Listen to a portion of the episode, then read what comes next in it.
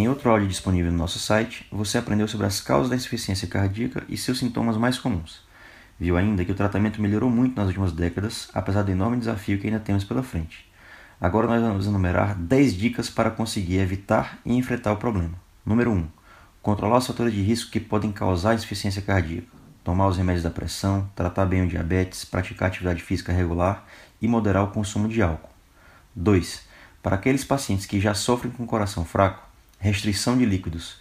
Quanto mais líquido se ingere, mais se sobrecarrega o coração. O recomendado é a ingesta de no máximo 800 ml a 1,5 litro de líquidos por dia, dependendo do paciente e incluindo tudo: água, suco, chá, refrigerante, sopa. E como controlar isso?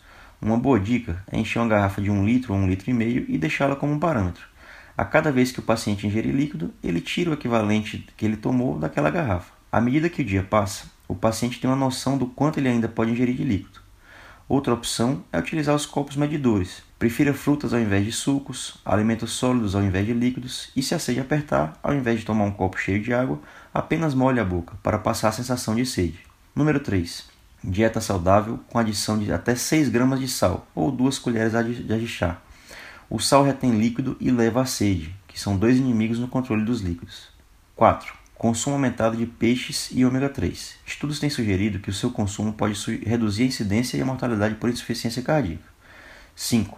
Vacinar contra gripe, influenza e contra as infecções causadas pela bactéria Pneumococcus, caso não haja contraindicação. Os pacientes com insuficiência cardíaca não têm muita reserva e essas infecções são suficientes para sobrecarregar o coração que já está fraco. 6. Seguir um programa de reabilitação cardiovascular em clínicas especializadas e com equipe multiprofissional experiente melhora a adesão ao tratamento, a qualidade de vida, diminuídas os prontos-socorros e os dias de hospitalização. Número 7. Atividade física especificamente melhora a qualidade de vida e capacidade para exercício. 8. Fique atento ao seu peso.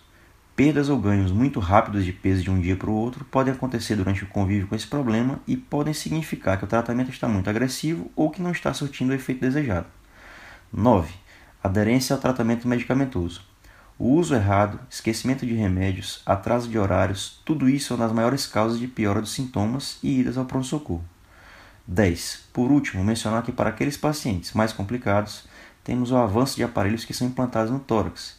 Um deles consegue detectar e tratar arritmias malignas, outro, chamado ressincronizador, melhora a eficiência da bomba cardíaca, e temos ainda aparelhos que podem funcionar como verdadeiros corações artificiais, aliviando o trabalho do coração cansado.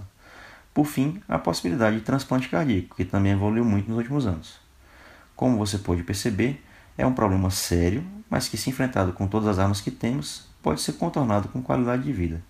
Eu sou o Dr. Lucas Cronenberger, cardiologista. Mais informações como essas você encontra em www.cardiodf.com.br. Muito obrigado e até a próxima.